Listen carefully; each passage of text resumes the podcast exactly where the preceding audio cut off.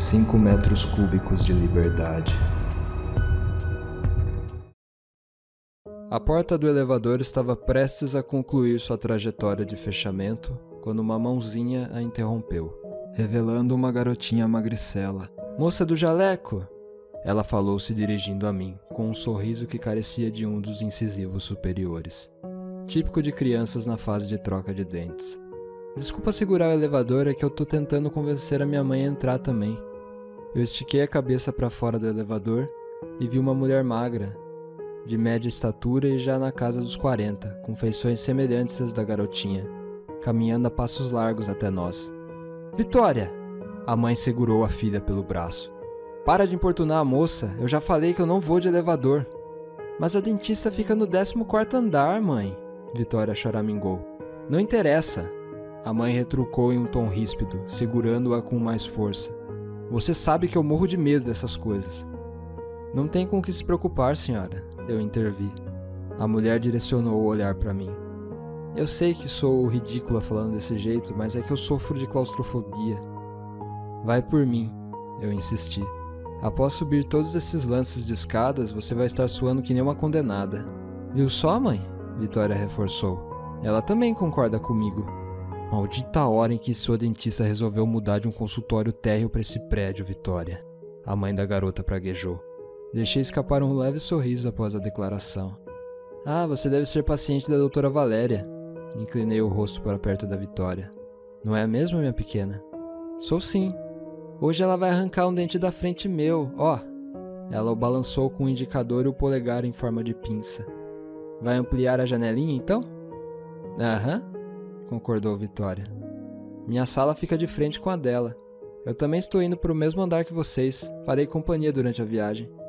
Viu só, mãe? Ela vai com a gente até lá. A mãe da garota suspirou e adentrou o elevador junto com a filha, aceitando a derrota. Eu acionei o botão e a porta se fechou totalmente dessa vez. O elevador iniciou seu percurso rumo ao 14 andar. A mãe da Vitória entrelaçou os dedos, fechou os olhos e abaixou a cabeça. Perdão por não me apresentar, senhora. Eu resolvi puxar assunto, com o intuito de tentar acalmá-la. Prazer, Bruna. A mulher abriu os olhos e ergueu o rosto. Não precisa se desculpar. Ela esboçou um sorriso. Prazer, Maria Fernanda. O mostrador digital do elevador indicava que havíamos alcançado o primeiro andar. Sua bolsa é muito bonita, Bruna, exclamou Vitória enquanto encarava a bolsa preta de couro. Ah, eu sou muito mais essa sua mochilinha rosa. E esse seu relógio então? É puro charme. Vitória usava um relógio de pulso digital, com o formato de uma fatia de melancia. Obrigada. Ela corou e ergueu o pulso, mostrando-o para mim. Poderia me dizer que horas são, minha linda? Cinco e meia da tarde, ela respondeu. Quarto andar. Você também é dentista, Bruna? Quis saber Maria Fernanda. Ela se esforçou para manter a calma no tom de voz. Sim, faz uns cinco anos que eu atendo meus pacientes nesse pré. Quantos anos você tem, Bruna? Cortou Vitória. Não seja mal educada, menina, esbravejou Maria Fernanda. Além de interromper a moça, você fica perguntando a idade dela? Não tem problema, eu sorri. Tenho 30. E você, Vitória? Oito. Ela levantou os dedos indicando a quantidade. Sétimo andar. Minha Nossa Senhora Aparecida, sussurrou a mãe da garota para o teto. Esse negócio não chega logo. Já foi metade, mãe, tranquilizou Vitória, segurando sua mão. Melhor encarar um elevador do que um mar de baratas, não acha? Maria Fernanda sorriu. Cada uma que você inventa, filha. Ela ergueu Vitória e beijou sua bochecha. Só você mesmo para fazer eu rir nessas horas. No momento em que o mostrador indicou o décimo andar, sentimos um solavanco, que fez Maria Fernanda quase derrubar sua filha. O elevador se encontrava inerte, e os LEDs vermelhos do aparelho digital acendiam e apagavam em um ritmo contínuo, sinalizando a letra E. Não, não, não! Maria Fernanda colocou sua filha de volta ao chão. Não me diga que se troço enguiçou. É, eu engoli em seco. Parece que sim. E agora, o que a gente faz? Maria Fernanda se exaltou. Tá tudo bem, é só acionar o botão da portaria e falar o que aconteceu pro porteiro. Em poucos minutos chega uma equipe dos bombeiros e tudo será resolvido. Alguns. Maria Fernanda estava com os olhos escancarados e gotículas de suor começaram a ganhar forma em sua testa. Minutos? A mulher despencou sentada no chão. Seu corpo tremia com muita violência. Mãe? Vitória soltou um gritinho e caiu de joelhos. Eu retirei uma pasta transparente que se projetava para fora da mochila da menina e comecei a abanar próximo ao rosto de Maria Fernanda. Vitória, continue fazendo vento com a pasta enquanto eu entro em contato com o porteiro. A garota concordou com a cabeça trêmula. Eu chamei pela portaria inúmeras vezes, mas ninguém me respondeu. Voltei minha atenção novamente para Maria Fernanda. Ela estava pior. Calma, Maria, eu me agachei ao seu lado e coloquei em prática uma tática de respiração controlada para tentar acalmar os ânimos, marcando o ritmo abaixando e descendo a palma da minha mão na altura do diafragma. A mulher aos poucos foi desacelerando sua respiração e sincronizou com o ritmo que eu impus. Por que ninguém te responde na portaria? perguntou Maria Fernanda. É, eu, eu não sei. Vou tentar ligar para a recepção do prédio com meu celular. Chamou, chamou e ninguém atendeu. Mas que mer... Quer dizer, nada também. Mas calma, os elevadores possuem câmeras de segurança. Com certeza já devem estar cientes da situação. Tá tudo bem com você, mamãe? Questionou Vitória em um tom choroso. Tá, tá sim. Obrigado por me ajudar, filhota. Obrigada também, Bruna. Sem problema, eu disse. Agora só resta esperar por ajuda. Dez minutos se passaram. Vinte. Trinta. Eu tentei ligar para o meu marido, meus pais, meus irmãos, e mesmo assim não obtive sucesso, assim como Maria Fernanda. Quando a contagem passou a ser de horas, admito que o desespero começou a tomar conta de mim. O espelho do elevador refletia nitidamente isso. Aquelas paredes de aço inox pareciam se aproximar, espremendo cada vez mais. Embora nenhum elevador seja completamente selado, parecia que o ar não circulava na cabine. Por sorte, Vitória não havia comido um de seus lanches de mortadela no intervalo da escola, e sua garrafinha plástica de 600 ml estava cheia de água. Dividimos o lanche em três, tomamos metade da água. Preciso fazer xixi, mamãe. Segura mais um pouco, filha. Maria Fernanda estava com uma aparência péssima. Eu não consigo, ela estava com as pernas juntas e saltitando, demonstrando imensa vontade de urinar. Tire o seu material escolar da mochila, pediu Maria Fernanda. Por quê? Porque é aí dentro que você vai urinar. Isso é nojento, mamãe.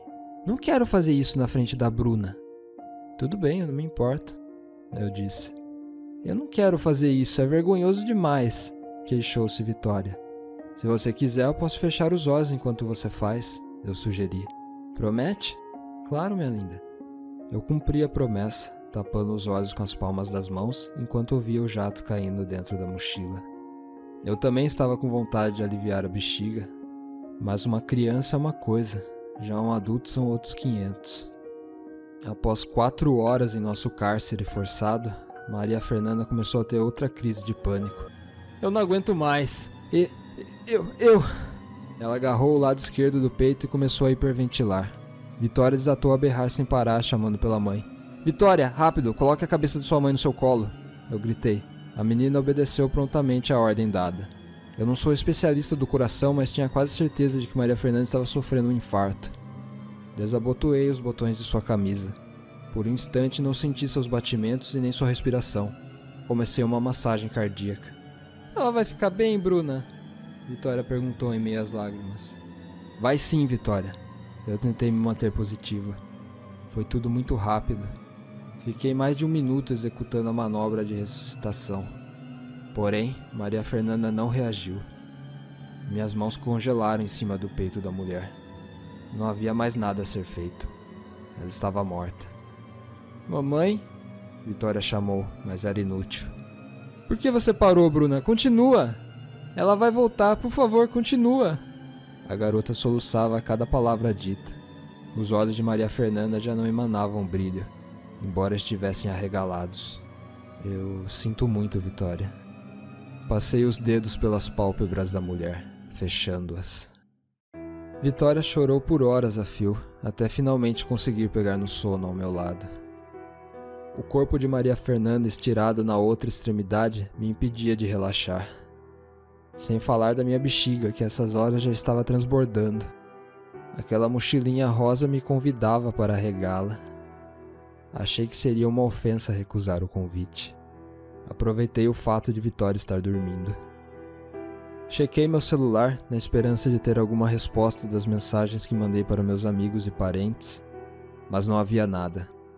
Nem sequer uma ligação do meu marido. Era quase meia-noite quando a bateria do celular havia se esgotado por completo. Adormeci um pouco depois disso. O cheiro que me despertou no dia seguinte não era nem um pouco agradável. Uma mistura de urina e decomposição. Segurei uma golfada. A cabeça de Maria Fernanda apresentava uma coloração verde azulada. Sua boca estava escancarada, o corpo extremamente rígido e inchado. O ronco do meu estômago despertou Vitória. Logo que viu a mãe desfalecida, a garota tornou a chorar. Foi minha culpa, ela disse em meio ao pranto. Não diz isso, Vitória. Minha mãe não queria entrar no elevador. Ela nunca ia fazer eu passar por algo que eu não, algo que eu não queria. Ela. Foi a vez do estômago de Vitória cantar. Que fome reclamou a garota. Eu abri minha bolsa e encontrei no fundo, em meio a um monte de papéis, uma barra de cereais. Entreguei para ela. Toma, pode comer. Não, você também tá com fome, seu estômago não mente. A menina abriu a embalagem e quebrou a barra ao meio. Come, senão eu também não como. Ela insistiu séria. Aceitei o pedaço. Com o celular sem carga, o único meio de sabermos a passagem do tempo era através do relógio de melancia da Vitória. Achei melhor racionar o pouco de água que ainda tínhamos. Após vencer a vergonha de urinar, o empecilho seguinte foi as fezes de ambas. A mochilinha rosa provou ser uma excelente privada. 24 horas se passaram e não obtivemos nenhuma notícia do mundo exterior. Ficamos totalmente sem água no meio do segundo dia. Naquele dia combinamos de não falar mais nada, com o intuito de economizar energia. O cheiro pútrido e sufocante da atmosfera era o maior agravante da situação. Agradeci, mas também achei curioso o fato de nenhuma mosca adentrar o recinto. Afinal, todo esse aroma podre era extremamente convidativo para elas, sem falar do cadáver de Maria Fernanda, em estágio de decomposição. Vitória teve uma crise de vômitos no terceiro dia. A primeira expelida possuía pedaços de carne e legumes. Uma parte de mim estava tentada a saboreá-los, o que fiz alguns minutos depois. As regurgitadas seguintes não passavam de pura bile. Admito que o gosto não era de todo ruim. Eu explodi no quinto dia. Descontei toda a minha raiva na câmara de segurança do elevador destruindo-a com pancadas, usando minha bolsa e alguns chutes. Vitória se encolheu em uma das quinas, assustada com a minha reação. Passado o ataque de fúria, chorei igual uma criança que acabara de perder seu brinquedo favorito. Quando a gente vai sair daqui, Bruna? Vitória veio até mim e apoiou uma das mãos em meu ombro. Eu me virei e acertei um tapa no rosto da garota. Ela caiu em cima da mãe morta. O dente mole voou para longe. Vitória levou a mão até a bochecha vermelha e tornou a chorar. Minha mão tremia. Fui até ela e a abracei, implorando por perdão. Pedi que ela abrisse a boca para verificar o estrago que eu havia feito. Sangue começou a pingar aonde o dente ficava. Uma gota caiu em meu polegar. Não sei o porquê, mas levei o dedo até a minha boca e saboreei o sangue com os olhos fechados e em plena satisfação. Ao abri-los, Vitória me encarava com um olhar confuso plantado no rosto. Passei o sexto dia inteiro sonhando, mais para delirando, com comida e água. Meus movimentos se limitavam a abrir e fechar os olhos. O corpo de Maria Fernanda emanava uma mistura de gases, sendo o enxofre o mais característico. De uma hora para outra, no sétimo dia, o elevador ficou inundado pela escuridão. A luz de emergência, composta por uma série de LEDs brancos, foi acionada logo em seguida. Eu tenho medo do escuro, Bruna, murmurou Vitória, fazendo um grande esforço a cada palavra pronunciada. Vem até perto de mim, minha pequena. Meu estômago soltou um ronco monstruoso. Ela se aconchegou ao meu lado. Sabe do que eu tenho medo, Vitória? Do quê? De morrer de uma maneira idiota. Como assim? Em um acidente de carro, engasgada com algum alimento, passando fome presa em um elevador. A, a gente vai morrer, Bruna? Não, eu não. A minha mão direita passeou pelo corpo de Vitória até chegar ao seu pescoço. Só você! Eu me joguei em cima da garota, entrelacei minhas mãos em torno de sua garganta e pressionei a região com tudo o que sobrou das minhas forças. Ela se debateu na tentativa de se libertar do meu ataque. Os olhos de tão esbugalhados pareciam que iam saltar de suas órbitas. Em questão de segundos, houve um estalo, proveniente da área sob pressão. Vitória parou de se mexer. Constatei que a pulsação era nula. Por alguns instantes, permaneci estática sobre o corpo da garota. A grande dose de adrenalina ainda percorria minhas veias. Tombei ao seu lado e fiquei encarando o teto do cubículo em choque. Estava feito. Vitória era toda minha, da cabeça aos pés. Arranquei toda a sua roupa. Comecei provando um braço. Meus dentes removeram um belo pedaço de carne crua. Sangue escorria pelo meu queixo enquanto mastigava. Eu vomitei na primeira tentativa de engolir, mas insisti. Devorei as coxas, panturrilhas e nádegas da garota. Mais do que suficiente para saciar minha fome. Chegou um certo ponto em que o arrependimento me atingiu. É incrível como nossa capacidade de raciocínio se eleva quando estamos de barriga cheia. Eu só queria pôr um fim nisso tudo. Não desejava sair viva para contar essa história. Então decidi apenas aceitar o meu destino. Sofrer uma morte lenta e dolorosa. Tive uma série de alucinações a partir do décimo dia.